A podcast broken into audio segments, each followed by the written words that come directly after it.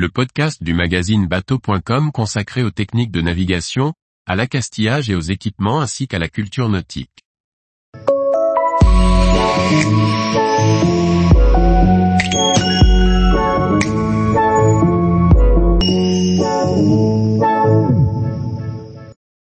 Comment est né le phare d'Eckmühl, symbole de Penmarche dans le Finistère? Par Marie-Adeline Ferrero.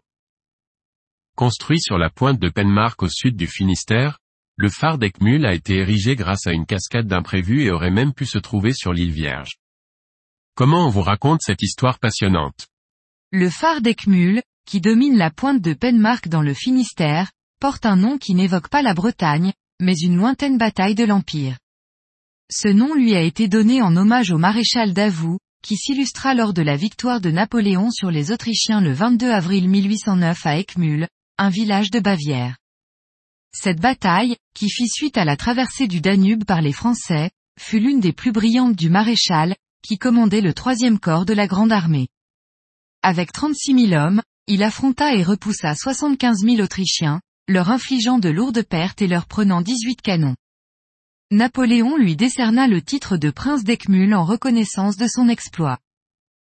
Le 3 avril 1882, la loi française, suite à la proposition effectuée par Émile Allard, directeur des phares et balises, impose l'électrification des phares du littoral.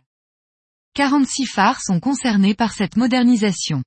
En 1886, quatre ans plus tard, le programme de conversion s'essouffle, notamment en raison du changement des routes de navigation des bateaux. Face à ce constat, il sera décidé que seulement 13 phares pourront être modernisés.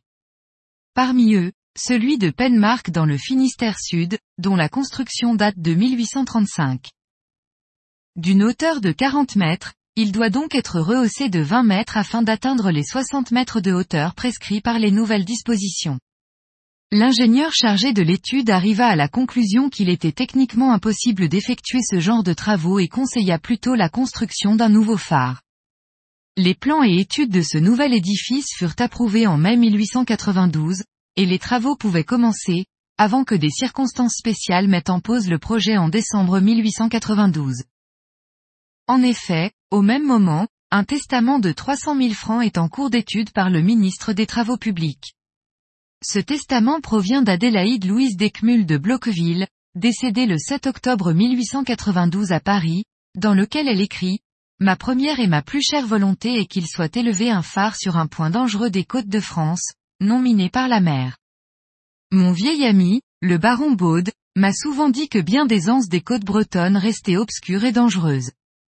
J'aimerais que le phare d'Eckmühl fût élevé là, mais sur quelque terrain solide, granitique, car je veux que ce noble nom demeure longtemps béni.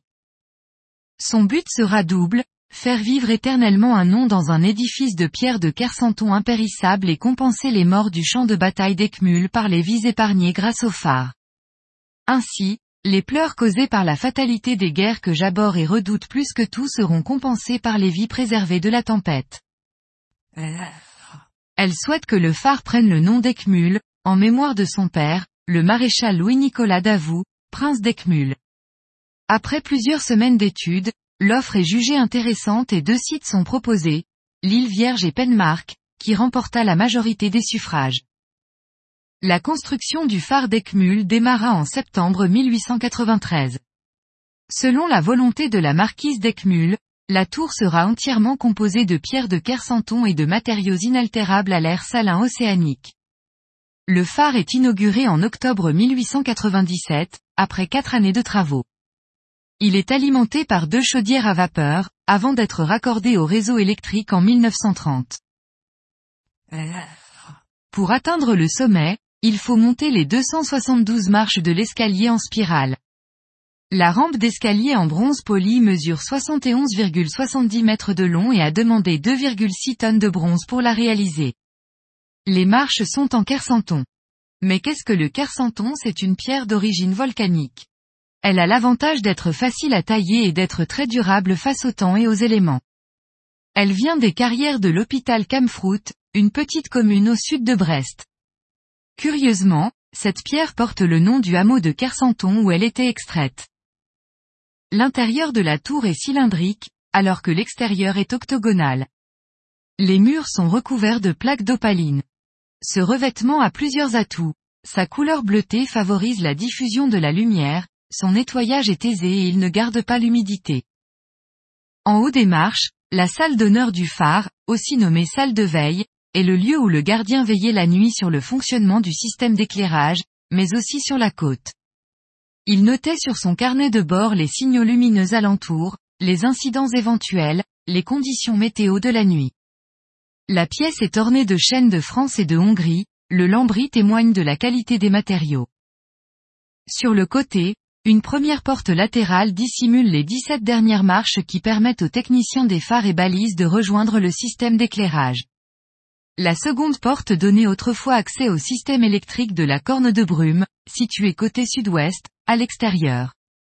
En service jusqu'en 1976, cette corne émettait un son semblable à un mugissement d'où son surnom de la vache d'Eckmühl, qui aidait les navires à se situer par rapport à la côte. La lanterne mesure 4 mètres de diamètre et 9,50 mètres de hauteur. Elle est surmontée d'une coupole en cuivre et ornée d'un chéneau avec des gargouilles en tête de lion et des feuilles d'acanthe, qui lui donnent un aspect majestueux. Elle abrite l'appareil optique, composé de deux optiques de Fresnel. Chacune contient une lampe halogène de 70 watts, qui projette un feu blanc. Ces optiques sont posées sur un plateau en fonte, qui repose sur un flotteur plongé dans une cuve à mercure. Ce métal liquide a la particularité d'avoir une densité très élevée, qui permet de faire flotter des points importants sur un faible volume. Le rythme des éclats est dû à la rotation des optiques, entraînée par un petit moteur. Celui-ci fait un tour complet toutes les 20 secondes, créant ainsi la signature lumineuse du phare d'Eckmühl, un éclat blanc toutes les 5 secondes. Durant la Seconde Guerre mondiale, le phare sera occupé par l'armée allemande.